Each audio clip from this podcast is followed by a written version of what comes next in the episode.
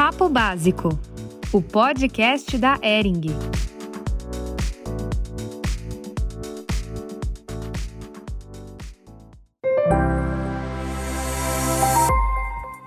Bem-vindo a mais um Papo Básico, o podcast da Ering. Eu sou a Luíta e não custa nada lembrar, né? Mas como nos últimos episódios, esse aqui também está sendo feito durante a pandemia, então a gente mantém o distanciamento social e estamos gravando de forma remota. Então você já sabe, caso tenha alguma falhinha no áudio ou uma participação especial de filhos, pets, interfones e vizinhos, dá uma relevada porque a gente continua todo mundo em casa. Combinado? A nossa conversa hoje levanta uma questão super importante e que é um dos pilares da Ering, a sustentabilidade. E para bater esse papo comigo, eu tenho nomes muito bacanas aqui hoje. A influenciadora Hanna Kalil, o escritor e consultor André Carvalhal e o Luiz Felipe Adaime, CEO e fundador da Moss. Olá, pessoal, sejam bem-vindos! Olá, que prazer! Olá, olá! Oi! Queridos, eu acho que ninguém melhor do que vocês mesmos para se apresentar. Então eu queria começar pelo Luiz. Conte pra gente quem é você, por favor. Olá, tudo bem todo mundo? Super obrigado pelo convite. Eu sou carioca, flamenguista doente, cresci em São Paulo, morei, estudei no exterior, nos Estados Unidos e trabalhei vários anos no mercado financeiro e dois anos atrás decidi dar uma guinada na minha vida, na minha carreira. Tive filhos, né? Nasceu a minha primeira filha, a Olivia, hoje em dia tem dois anos e passei com o nascimento dela a me preocupar, sempre fui preocupado preocupado com o meio ambiente, metade da minha família mora no Pantanal Mato Grossense, mas com o nascimento dos filhos, acho que a perspectiva né, da nossa vida de querer deixar um, lugar melhor para eles muda bastante. E aí saí e montei a MOS, que hoje em dia é a maior plataforma de créditos de carbono do mundo. Muito bom. Hanna, conta pra gente sobre você um pouquinho. Primeiro, muito obrigada pelo convite, é uma honra estar aqui. Eu sou uma pessoa que permeia vários lugares, vários nichos. Estive em dois reality shows em 2019, mas eu sou muito entusiasta da sustentabilidade e da natureza há muito tempo desde que eu me entendo por gente, procuro alavancar consciências com conteúdos audiovisuais, sempre partindo do princípio que a gente tem que penetrar essas bolhas de debate que a gente não costuma ter e levar isso para a massa mesmo. É um trabalho duro, mas estamos aí para a gente mudar o rumo da humanidade. Maravilhosa. André, por favor, Olá, pessoal. Também é um prazer estar aqui com vocês hoje. Eu sou escritor. Hoje eu acho que isso é o que mais me define. Além disso, eu também sou carioca, como o Luiz. Também sou vegano, como a Hanna. Sagitariano, não sei se tem mais algum aqui, ou provavelmente tem muitos aí ouvindo a gente. Trabalhei durante muito tempo com propaganda, depois com moda, passei por grandes marcas aqui do Rio. E hoje trabalho escrevendo, fazendo conteúdo e trabalhando como consultor para algumas marcas que buscam fazer a transição para caminhos mais sustentáveis.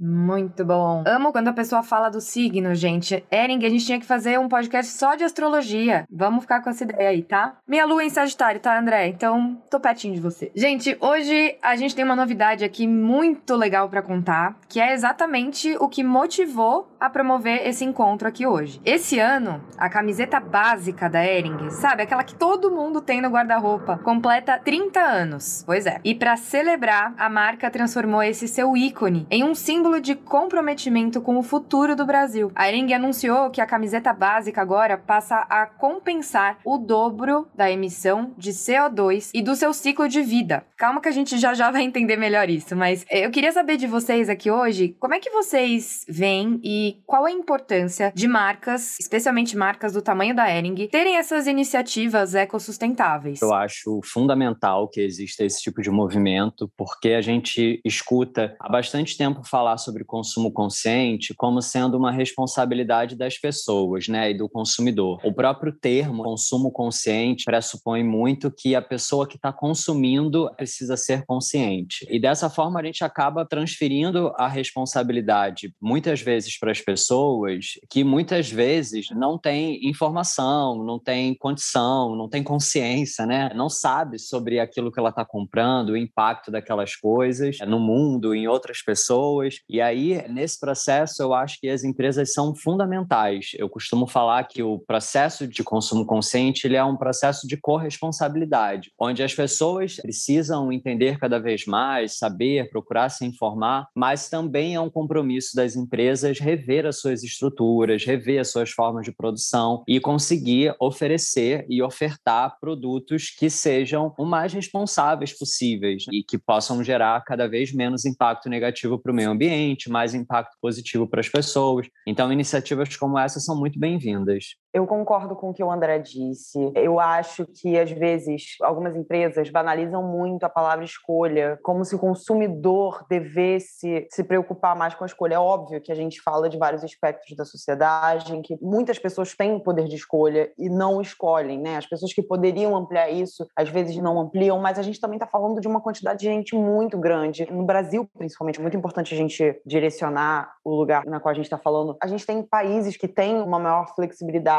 com esses assuntos, que são mais adeptos a esses debates sustentáveis e ambientalistas. Mas quando a gente fala do Brasil, a gente fala de um espectro social que tem muita desigualdade, que as pessoas são realmente reféns de muitas indústrias. É uma coisa sistêmica e cultural também. A gente tem a cultura de consumir certas coisas, de hábitos. Os hábitos eles se tornam parte do que a gente é, desde o lixo até o jeito que você se locomove, até o jeito que você come. Tudo isso é sistêmico, né? Porque existe um sistema alimentar, existe um sistema industrial e tudo que diz respeito a consumo, né, tá ligado ao poder de indústrias, de transformarem isso em natural. Então, quando a gente olha e fala assim, só vai resolver se vocês escolherem melhor. Como se tem várias indústrias que dizem pra gente o que é disponível pra gente. Então, ver uma grande empresa que penetra realmente na sociedade, que as pessoas consomem muito e a empresa de fato entender que ela é responsável também pelo que ela disponibiliza para o consumidor e resolve pensar de fato em consciência ambiental em todos os setores, como a Erin está fazendo, porque não é trocar uma embalagem, tem vários setores. Então, quando você entende que é socioambiental também o problema, a gente tem que pensar nas pessoas também, né? Eu fui aprendendo isso muito ao longo do tempo, que não dá para a gente desconectar uma coisa da outra. Recentemente, eu fui dar uma palestra e aí uma pessoa que era representante de uma empresa específica falou que muitas empresas não querem mudar porque não é o posicionamento de marca delas. A gente teria que fazer um rebrand rebranding não é sobre rebranding, não é sobre posicionamento de marca. Não existe mais nicho de mercado quando diz respeito a isso. A gente não tem que reduzir o debate a apenas um estilo de vida, é sobrevivência. Esse rebranding, que as marcas têm essa resistência, o público-alvo, de fato, daqui a pouco não vai mais existir se a gente continuar pensando desse jeito, né? Então é isso.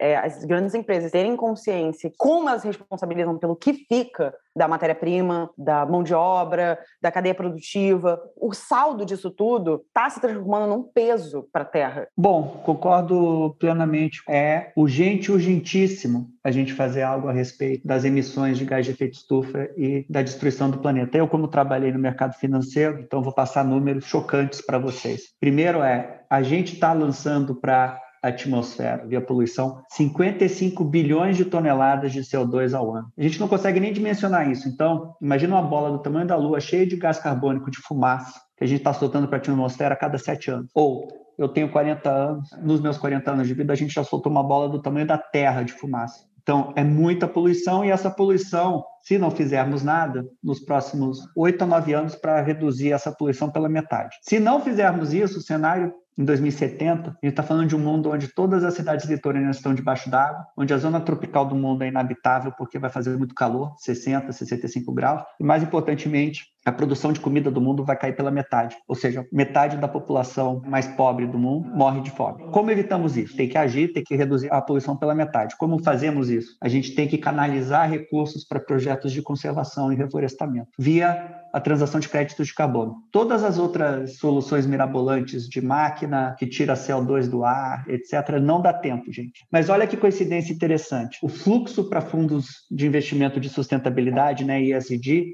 aumentaram de 100 milhões de dólares dois anos atrás para 60 bilhões de dólares esse ano. Todas as grandes empresas do mundo, dos Estados Unidos e da Europa, todas anunciaram neutralização de carbono, porque elas querem vender mais. O que, elas estão vendo? Há um movimento, um fenômeno demográfico que aconteceu nos últimos três anos, que os milênios de 20 a 40 anos se tornaram as mais importantes do mundo. Os milênios sabem que eles que vão herdar o planeta né, cheio de problemas ambientais. Então, os milênios, quando estão comprando produtos, estão se tornando veganos, estão andando mais de bicicleta ao invés de carro, estão voando menos, e estão querendo comprar produtos que sejam carbono neutro, porque sabem que nós vamos ter que lidar com esse planeta, né, especialmente nossos filhos e netos. Então, é sim uma questão de sobrevivência, não é mais uma opção nem nossa como humanidade e nem das empresas. Então, a ERIG está na vanguarda né, ao fazer isso e vai liderar um movimento que vai ser cada vez mais forte, cada vez mais vasto de empresas neutralizando suas emissões e seu impacto no meio ambiente para ter uma imagem melhor, mas também para vender mais. Então, é uma questão comercial também de sobrevivência das empresas. Maravilhosos. Olha, vocês três falaram coisas muito importantes, mas eu acho que antes da gente entrar em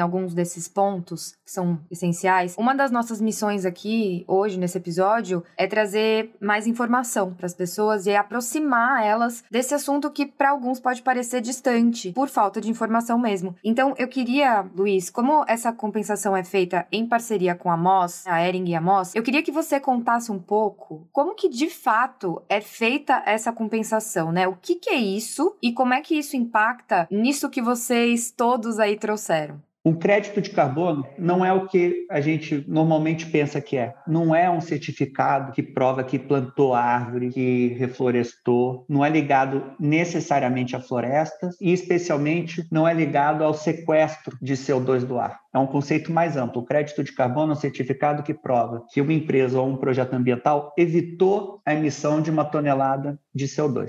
Então, é um conceito um pouquinho mais amplo e mais tênue, tem mais nuance. Por exemplo, um parque eólico, um parque solar, né? Eu acho que a gente intui que um parque solar ou eólico, através da sua geração de energia limpa, que não usa combustíveis fósseis, que gera crédito de carbono. Mas a gente sabe que um parque eólico, por exemplo, que é um monte de catavento, não tira CO2 do ar. Então, como é que emite crédito de carbono no projeto de energia limpa? Porque um parque eólico, sei lá, com uma potência de 1 gigawatt, ele evitou a construção de uma térmica carvão de um gigawatt que queimaria carvão e emitiria, sei lá, um milhão de toneladas ao ano, por exemplo. Esse projeto certifica isso, seguindo protocolos internacionais, e aí vende esses créditos de carbono para empresas, né, ou de setores poluidores, como petróleo, mineração, etc., ou para empresas como a ERIG, que querem compensar o impacto que tem no ambiente da fabricação de seus produtos. Outro ponto importante a fazer é que tudo, absolutamente tudo que a gente faz, emite carbono de alguma maneira. Então, por exemplo, a pessoa que é vegana, que anda de bicicleta, que né, não voa, ela tem um iPhone, ela emitiu carbono indiretamente, porque para fazer aquele iPhone foi queimado em algum ponto da cadeia petróleo e tal, e combustíveis fósseis para fazer o plástico que compõe aquele iPhone.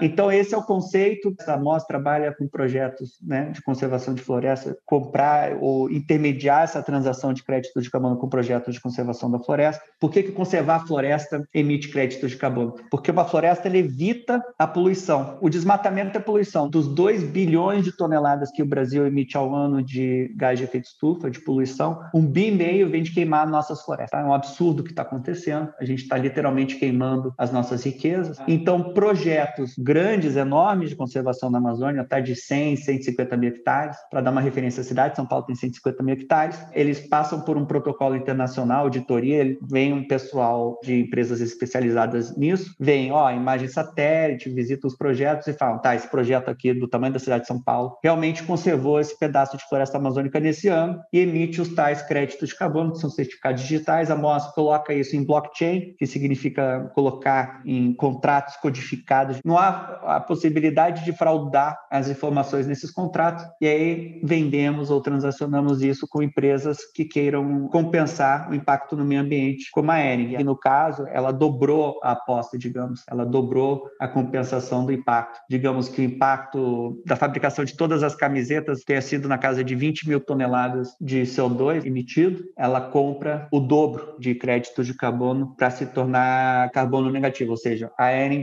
está mandando mais dinheiro através da compra de créditos de carbono para a floresta, ou o dobro do que ela deveria pela poluição da fabricação das camisetas. Muito legal. Obrigada, Luiz. Ótima explicação, acho que ficou muito mais claro para todo mundo, né? A Hannah trouxe um ponto muito importante na fala dela, que foi em relação à escolha escolha e que nem todo mundo tem essa escolha e que isso está muito ligado ao preço, né, ao custo, porque muitas vezes o produto mais sustentável ainda hoje tem um preço mais elevado. Espero que isso mude, né, à medida que as tecnologias vão sendo barateadas, né? Mas pensando nisso, a Ering resolveu absorver todos os custos dos créditos de carbono sem mexer no preço da camiseta, né? Eu acho que isso é muito importante. Do ponto de vista de vocês, como vocês enxergam essa questão do preço que a Hannah trouxe e dessa coisa dos consumidores estarem cada vez mais conscientes e poderem escolher, mesmo que o preço seja um impeditivo, mas acho que a tendência é as marcas tornarem isso cada vez mais acessível, né? O que, que vocês acham? Bom, Bom, em relação a esse lance do preço, eu acho que é um assunto que geralmente vem quando a gente fala de sustentabilidade, de consumo consciente. E aí, eu gosto sempre de provocar a reflexão de que muitas vezes não é o valor do que é sustentável que é mais alto, né? A gente muitas vezes é levado a pensar que o preço mais baixo, que muitas vezes é resultado de produtos feitos de forma inconsciente, em condições de trabalho precárias ou até mesmo com volume volumes muito grandes e que, obviamente, otimizam né, ali todo o cálculo do orçamento, que esse é o preço normal, esse é o preço natural. Então, a gente compara, por exemplo, uma peça que foi produzida por uma grande cadeia de lojas que produz um volume imenso, absurdo, a gente tende a comparar esse valor com um valor cobrado por um pequeno produtor, por uma pessoa que está fazendo com uma quantidade completamente diferente. Então, eu acho que falta muito né, um pensamento de educação financeira, né, a gente entender sobre o nosso próprio orçamento, quem dirá a gente entender sobre a precificação e a forma como as outras coisas são feitas. Eu gosto de trazer um pouco essa reflexão. Esse produto ele é caro, por que, que ele é caro? Ele é caro em relação ao quê? Se você soubesse, talvez, o impacto que isso causa no meio ambiente, na vida de outras pessoas, como a Hanna falou, não é só ambiental, é socioambiental. Como o Luiz trouxe aqui, o impacto ambiental. Talvez se a gente tivesse noção disso tudo, a gente acharia barato. Ah, talvez se a gente tivesse noção de que aquele produto, de alguma forma pode contribuir com a, a, sobrevivência da nossa espécie, sendo assim bem radical, a gente não acharia que é caro. Então eu acho que falta a gente ter um pouco mais essa compreensão. Agora, obviamente que ter essa compreensão não significa que todo mundo vai ter dinheiro para comprar, porque a gente vive uma situação de distribuição de renda, né, que é muito desigual. Então muitas vezes eu ter consciência sobre esse preço vale isso, esse valor vale isso, mas isso não faz com que eu tenha tenha possibilidade de comprar. E aí eu achei muito legal que a Hannah trouxe no início, de que é isso, assim, para mim a solução disso é as pessoas que têm o poder de escolha, têm o poder de compra, que elas possam cada vez mais escolher coisas melhores, e as pessoas que não têm o poder de compra ou que têm mais restrições, que elas possam ter acesso a produtos que sejam mais acessíveis, mas que sejam feitos de forma melhor, porque no final das contas, todas as consequências voltam para as próprias pessoas, né? Eu sinto um pouco dessa questão dessa forma.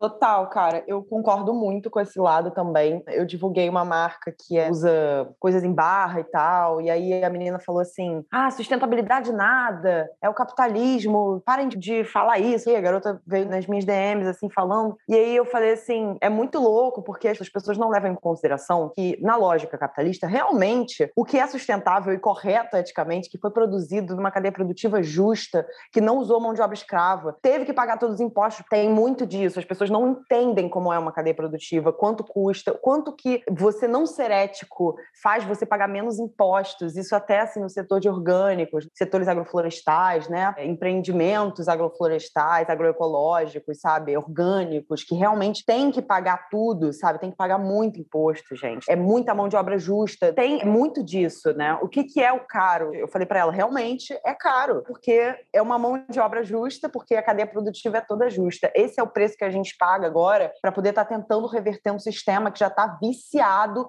em fazer de uma forma totalmente antiética, tanto para o meio ambiente quanto para pessoas que estão trabalhando, que estão sendo exploradas por esse mecanismo que várias empresas estão fadadas a ter. E é mais do que a gente pensa, né? Ah, nossa, é muito caro. É, mas assim, se você for ver quanto do mesmo produto tem, só que muito mais barato, você vai ver por que é mais barato. Por que, que é tão fácil de você adquirir. Fizeram ser fácil por causa de um monte de coisa, né? Então, tem muitas pessoas que não podem adquirir, que não têm esse poder de escolha. De fato, acho que assim, não dá para transferir a culpa para elas, acho que isso também não funciona, a gente não consegue reverter isso muitas vezes, porque é um conflito de realidades, né? Eu tá falando aqui para uma pessoa que tá tendo que lutar para poder comprar o gás dela e tentando caber ali naquele orçamento mensal e na alta dos preços dos alimentos e de tudo mais. Eu aqui falando de sustentabilidade, mas é exatamente por isso que o debate vai sempre para as indústrias, né, para as empresas. Como que a gente pode viabilizar esses sistemas produtivos justos e começar a cobrar, é isso, as empresas têm que se responsabilizar, têm que pagar os impostos, têm que se colocar como parte do meio ambiente, não é uma coisa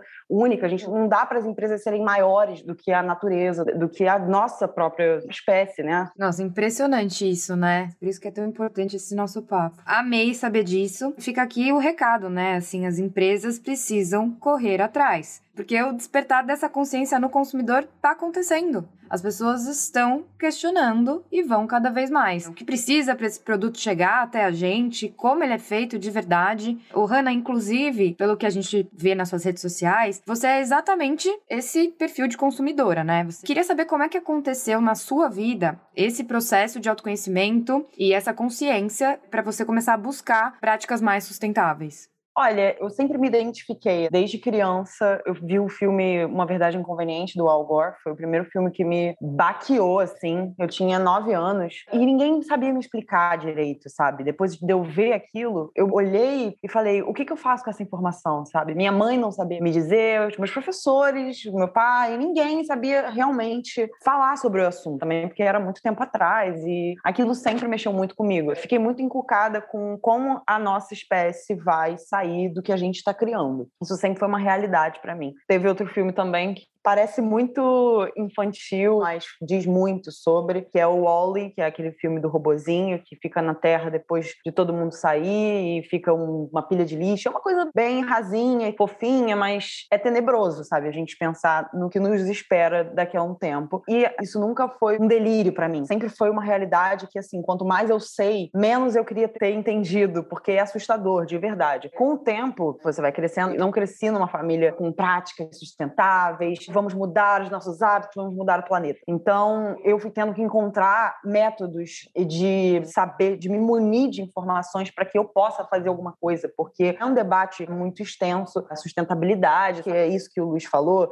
é muito real, assim. A gente não pode resumir tudo a ser vegano, andar de bicicleta, ficar menos tempo no banho, porque é um debate que a gente tem que levar para cima. A gente tem que entender que tem uma base de indústrias, um sistema muito grande que a gente precisa entender, porque a informação empodera as nossas escolhas, as opiniões e como que a gente vai clamar por essas coisas, para que outras pessoas também entendam que está acontecendo isso, que a gente precisa cobrar do que a gente consome, de quem disponibiliza as coisas para a gente consumir, de quem produz essa matéria-prima, essa quantidade de lixo. É muito doido a gente ficar só incentivando as pessoas a reciclarem, enquanto tem indústrias produzindo a maior massa de plástico do mundo, sabe? É uma coisa descontrolada. Foi muito tempo para entender isso, o que me empoderou muito em relação à sustentabilidade e como que a gente pode reavaliar os nossos hábitos, porque óbvio que isso faz diferença, assim. Eu me sinto bem boicotando certas coisas. Então isso foi me dando uma clareza mental, mas eu acho que também a gente não pode responsabilizar só as pessoas. Eu acho que também não é o caminho. Eu fui muito tempo desse jeito, tiveram fases que eu estava realmente muito sobrecarregada com todas as informações, mas de fato, acho que hoje em dia eu tenho a maturidade e também a racionalidade, reconhecer que não é individualmente, sabe? A gente precisa corrigir isso na base. Então, o que me empoderou foram documentários, livros, artigos, filmes. Isso tudo foi me impactando muito. Eu vi Cowspiracy, What the Health, eu vi outros filmes também brasileiros, A Lei da Água, que fazem a gente repensar que o problema é estrutural, não de forma que a gente reavalia o que a gente consome, mas de posicionamento que a gente deve ter perante toda essa estrutura. Então, eu caminho muito pela teórica, eu estudo muito e que no meu caso, como tenho um contato muito grande com a massa, que acabei chegando com os realities, isso me dá o dever e o direito de falar sobre essas questões e fazer as pessoas se tocarem pela primeira vez, porque a gente imagina que já foi penetrado na bolha de alguém, mas não foi. A informação salva vidas, eu acho. Maravilhosa. Eu queria, inclusive, te parabenizar, porque você conseguir ter esse alcance, tá na televisão, ter esse tanto de audiência e trazer esses assuntos nas suas redes sociais para essa parte da população é uma consciência fantástica. Se a gente tivesse tanta gente com tanto alcance fazendo o que você está fazendo, nossa, a gente já ia estar tá anos na frente, então parabéns, Renan. É muito legal mesmo o que você faz ali, viu? Aproveitando, né, que eu estou fazendo elogios aqui, queria também fazer um mega elogio ao André. E André, sou sua seguidora fiel, muito fã do seu trabalho também. Para quem não conhece, gente, o perfil do André no Instagram é o Carvalhando, precisa conhecer. André, você tem uma forma muito particular de refletir sobre temas muito importantes, como as tendências para o futuro, a sustentabilidade. Eu queria entender como que foi também esse seu processo de se comunicar dessa maneira no Instagram, porque é leve ao mesmo tempo que é muito profundo na informação. Obrigado aí pelo elogio. Eu estava ouvindo aqui a Hannah falando e eu me identifico muito com a história dela. Eu também vim de uma família que não tinha essa consciência que a gente tem hoje, né? e vem também de uma outra geração que também via as coisas de um jeito diferente. Comecei minha carreira trabalhando com propaganda e depois fui para moda. Então passei por duas áreas que são muito corrompidas, muitas vezes se aproveitam aproveitam das narrativas que poderiam ser a nosso favor para fazer coisas que muitas vezes não são tão legais. E aí foi quando eu decidi sair da indústria da moda, comecei a trabalhar com consultoria, e aí foi um caminho né, de cada vez saber mais esse lugar de comunicar, tanto de escrever, eu comecei escrevendo sobre moda, tendência, e depois evoluí meus livros para falar sobre comportamento, sustentabilidade. Ele veio de uma vontade de, tipo assim, qual o conteúdo que eu gostaria de ter lido lá atrás, sabe? Quais são as informações que eu sinto que eu perdi durante o meu período importante de formação, tanto pessoal quanto profissional. Então, eu comecei a ver o meu Instagram como uma forma de compartilhar esse aprendizado e esse conhecimento há muito pouco tempo, então foi desde o início da pandemia que eu comecei a compartilhar e criar mais coisas e falar sobre esses temas todos. Comecei a sentir uma vontade muito grande de criar conexões que não são tão óbvias. A saúde mental, ela tem a ver com sustentabilidade, autoconhecimento, o nosso trabalho, as pressões que a gente passa no nosso dia a dia e que muitas vezes a gente desconta no consumo, os padrões que a sociedade nos impõe, o tanto que a sociedade nos limita com a falsa sensação de nos libertar, tudo tudo isso, na última linha, está ajudando a comprometer a nossa existência aqui no planeta. Então, a minha ideia, meu livro mais recente, que é o Como Salvar o Futuro, ele fala sobre isso e ele tem essa intenção de criar essas conexões que as pessoas muitas vezes não foram treinadas, educadas, acostumadas a fazer. E de uma forma muito simples. Também isso é uma forma que eu procuro fazer muito, até usando uma linguagem muito da internet e até dos coaches motivacionais. Como você fazer isso? Como fazer aquilo? Então, então, brincando também com um pouco disso, o próprio livro, né, o Como Salvar o Futuro, quem já leu sabe que ele assim não é um livro de receitas, né, mas é muito mais para provocar reflexões, para usar um pouco de tudo isso que faz parte do nosso dia a dia. Hoje, muito mais até do que produzir conteúdo, eu tenho trabalhado com curadoria de conteúdo, então identificar e buscar realmente pessoas, perfis que também estão falando e trazendo essas novas linguagens, esse aprofundamento em causas importantes de forma muito especial e usando ali o meu espaço, a rede que eu acabei criando para falar sobre isso. Perfeito. E André, eu soube que você já tinha escrito esse livro, Como Salvar o Futuro, antes da pandemia, mas aí você chegou a reeditar o livro antes do lançamento para incluir o contexto que a gente está vivendo de pandemia e as queimadas da Amazônia e do Pantanal. Foi isso mesmo? É, foi muito curioso isso, porque assim, o livro já estava pronto e eu tinha entregue ele para a editora em dezembro do ano retrasado, né, assim, alguns meses antes de começar a pandemia aqui no Brasil. E aí, quando a pandemia começou, ele nem era uma grande prioridade, porque eu tinha acabado de relançar o meu primeiro livro e a gente tinha assim, a ideia de lançar ele agora ou no final do ano passado. Quando a pandemia veio, a gente falou: nossa, tem muito a ver com tudo que a gente está passando agora, o que está no livro. É só que, na verdade, o que eu precisei mudar foi muito pouco, porque eu acho que as questões que a gente viu e que estão se tornando cada vez mais óbvias, né, estão cada vez mais escancaradas desde que a pandemia começou, elas já estavam ali. O que eu fiz, como por exemplo das queimadas na Amazônia, do Pantanal, foram coisas para exemplificar que ficaram muito mais óbvias, como também tudo que a gente teve de notícias quando os bloqueios, fechamento das fábricas e do comércio, quando isso tudo começou a acontecer, que a gente começou a ver uma série de impactos, seja no clima, na poluição, numa série de coisas. Então, tudo isso eu já falava ali no livro, como esse nosso sistema, ele é uma arapuca, sempre a natureza, ela vai muito mal quando a indústria vai muito bem, e todos os períodos da história onde a gente teve crises, recessões, foi quando a natureza estava melhor. Então, eu falava já muito sobre isso no livro, a questão do cheque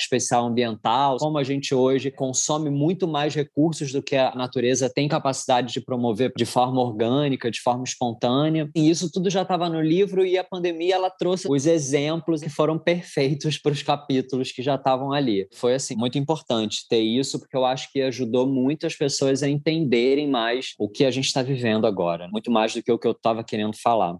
Show. Então fica a dica de leitura aí, gente. Como salvar o futuro por André Carvalhal. Luiz, voltando à questão do crédito de carbono, já que a gente tá, falou um pouquinho das queimadas das nossas florestas, qual que é o impacto dos créditos de carbono na preservação dessas florestas? Fundamental. Como eu disse, só a MOS, que é uma empresa super jovem de um ano, enviou 75 milhões de reais para projetos de conservação da Amazônia em 12 meses. Isso, para efeito de comparação, com 20 milhões de reais somente do orçamento do governo federal. Ou seja, a gente mandou quase quatro vezes o dinheiro que o governo federal manda para a conservação da Amazônia. Só a MOS. Então, o impacto é tremendo. Tem um projeto que a Enning usou para comprar os créditos de carbono e Tuxi, que a gente mandou 18 milhões de reais aos nossos clientes via a compra de créditos de carbono e foi tanto capital que não só a renda das comunidades ribeirinhas ou do pessoal que mora ali na Amazônia é muito baixa. São comunidades muito carentes, que estão ali vivendo algumas com um ou dois dólares por dia. É um absurdo, em cinco ou dez reais por dia. Você põe 18 milhões de reais, uma boa parte disso vai para remunerar o trabalho das comunidades, ou que são funcionários né, dos projetos de conservação, treinados para isso. Os projetos de conservação têm como parte dos seus protocolos para conseguir certificar o carbono, montar cooperativas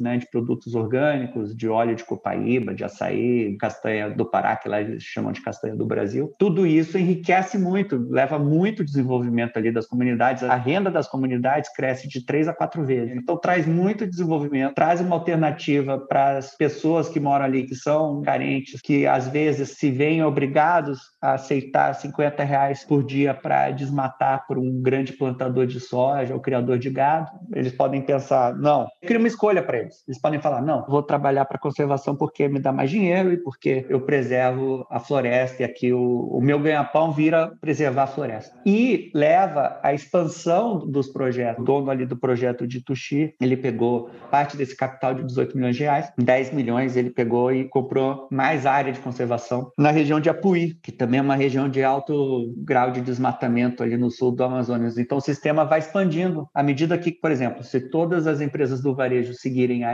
Ering, quantos milhões e milhões de reais não vão para remunerar o trabalho dos projetos de conservação? E para dar mais números aqui, o Brasil é uma potência ambiental absurda. Nós temos metade da reserva de carbono do mundo porque a gente tem 40% das florestas tropicais do mundo. Para dar uma ideia, a gente tem mais carbono do que o segundo ao décimo primeiro colocado juntos. E o Brasil poderia gerar, ao invés dos 5 bilhões de toneladas ao ano, né, os 5 milhões de créditos de carbono que a gente gera ou certifica ao ano, a gente poderia certificar, porque a Amazônia é tão vasta, tão extensa, Pantanal, Mata Atlântica, etc., um bilhão e meio de créditos de carbono ao ano, é 300 vezes mais. Se formos bem sucedidos nisso, em capturar, em remunerar, capitalizar essa nossa enorme enorme riqueza do ouro verde né, que a gente tem, que são as nossas florestas, que são os créditos de carbono que a gente pode gerar para empresas né, e pessoas de outros países, a economia brasileira cresceria 7% ao ano. E essa geração de riqueza e de dólares iria toda para a Amazônia. A Hanna e o André mencionaram, a gente criaria um sistema sustentável que financiaria e remuneraria né, o trabalho ali do pessoal de conservação. Tem que valer dinheiro, tá? Tem que ser prático, pragmático. Salvar a floresta, montar cooperativas de produtos orgânicos tudo isso tem que dar mais dinheiro do que desmatar. No momento que a gente fizer isso, a gente salva a Amazônia e salva uma boa parte do planeta.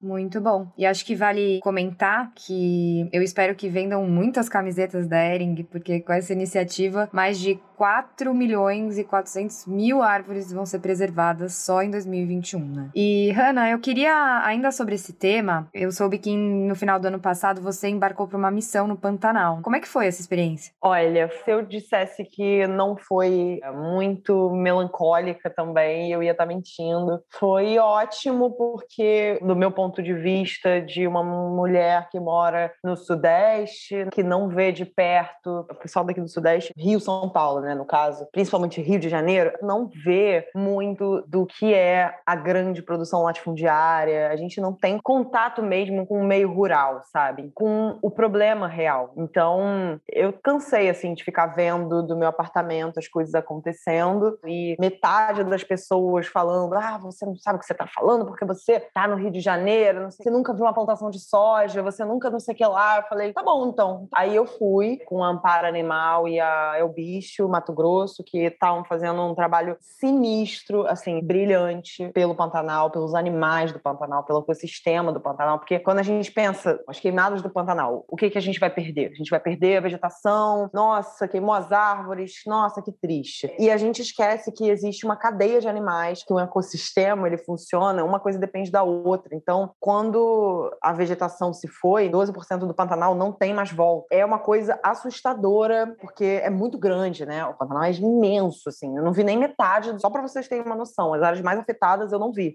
E ainda assim, era louco realizar esse fato de que, nossa, eu não tô vendo a pior parte, as pessoas falavam, não. E eu ficava, meu Deus do céu, porque todos os lugares que a gente ia estavam totalmente degradados, assim. A paleta de cores era cinza, preto, barro, era muito pouco verde, assim. E o Pantanal já é um lugar que sofre com as secas, tem as queimadas anualmente, mas ano passado foi um recorde, que aquilo não foi causado por uma ação natural. Isso não é natural ah, por causa da seca e tal. Então, tem muita gente ali que financia toda essa exploração dos recursos do Pantanal e do ecossistema do Pantanal, que de fato é responsável por isso, que reproduzem esse discurso de isso é normal. Então, quando a gente percebe que o incêndio dali foi causado por ações humanas, de fato, por interesses latifundiários naquilo ali, foi um descontrole, óbvio. Ninguém fez aquilo ali de propósito, mas são ações que são praticadas por pessoas tá? e que fogem do controle quando a gente vê que foi enfraquecimento de leis ambientais, toda essa coisa do passar boiado. Então, foi muito triste, assim, ver tudo o que aconteceu, porque é muito animal morto. Gente, é bizarro. Cada quilômetro você via várias carcaças de animais mortos, assim, porque é isso. Se você tá falando de um animal que se alimenta de outro animal menor e o outro animal menor, nossa, vários morreram. Então, esse outro animal maior, ele vai morrer. E outros animais que dependiam de vegetação. Então, então, o trabalho lá era o seguinte: a gente ia na Transpantaneira, né, que é a estrada principal do Pantanal, e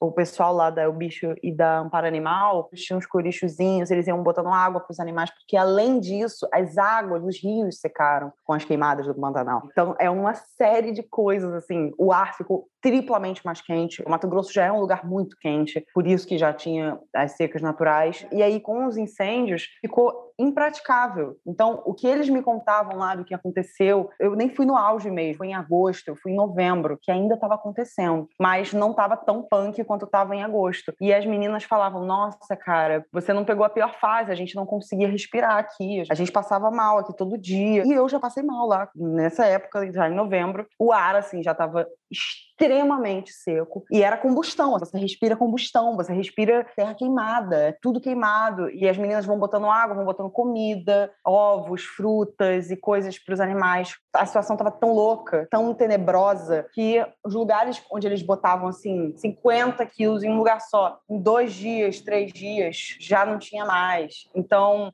essa força das pessoas tentarem ajudar o Pantanal é linda, eu fui porque eu quis ajudar, eu quis ver, eu quis participar, eu quis fazer alguma coisa que não dava mais para ficar vendo aquilo ali de camarote. Mas assim, não dá. O que, que vai acontecer? Porque a previsão para esse ano é que aconteça ainda pior. A teoria é ano sim, ano não, né? Ano que piora, ano que fica um pouco mais de boa e o outro ano volta a piorar. E isso tá meio progressivo, né? Foi muito triste, mas foi bom ver que tem pessoas que estão se esforçando aí para poder ajudar isso a ser ah, um pouco retardado. Mas é isso. Se a gente não vê a legislação ambiental ambiental, a indústria se importando com essa pauta, principalmente a indústria de alimentos. Então, enfim, foi muito triste. Imagino que deve ter sido bem impactante, assim, necessário, né? Hum. Bom, e agora pra gente finalizar, falar um pouquinho da moda, essa campanha da Ering, o básico original sempre em reinvenção, celebra um marco que com certeza vai fazer muita diferença, né? Esperamos. Mas, como a gente sabe, a indústria têxtil é uma das mais poluentes e o caminho ainda é longo. Então, queria saber do André, como é que você vê o futuro da moda? Eu vejo a necessidade de muita transformação, de muita tomada de consciência. Eu acho que esse exemplo que a gente está trazendo aqui da mudança da Ering é super importante. Acho que a gente está falando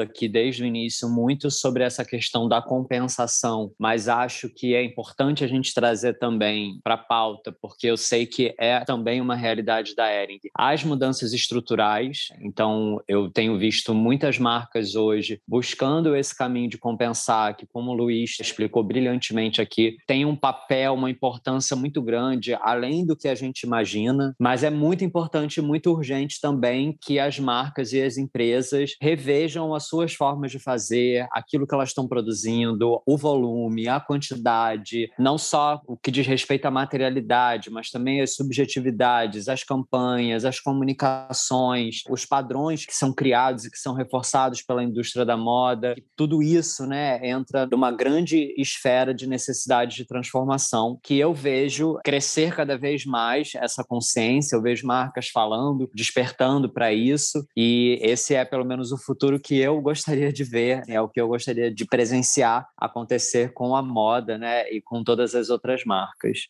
Maravilhoso. Bom, gente, então Resumo da nossa ópera aqui de hoje é que o básico é se manter informado. Informação é a chave para a gente contribuir para essa transformação. Então, seguir o André, a Hanna e a Moss, que são fontes seguras de informação. Essa é a dica para quem não sabe por onde começar. E também cobrar das empresas, né? Ser mais exigente no seu consumo, para que daí as empresas não só queiram, como sejam obrigadas a mudar. Então, eu queria agradecer demais vocês três aqui hoje, Hanna, André, Luiz. Muito obrigada por terem topado esse papo e também obrigada pelo trabalho que vocês fazem. Foi muito bom estar aqui com vocês, foi um grande prazer para mim e obrigada a Ering também por esse espaço. Foi um prazer participar com vocês, aprendi a beça. Até a próxima. Mesmo aqui, eu estou aqui com a Olivia, minha filha, agradecendo aqui que está todo mundo tentando salvar o planeta para ela, quando ela tiver 52, não morar num lugar horrível. Gente, obrigada pelo espaço também. Eu adorei. É muito gratificante estar aqui com duas pessoas muito inteligentes e importantes nessa luta aí. Obrigada, Ering. Eu amei. Obrigada, gente. E até o próximo Papo Básico. Este foi mais um episódio do Papo Básico, o podcast da Ering.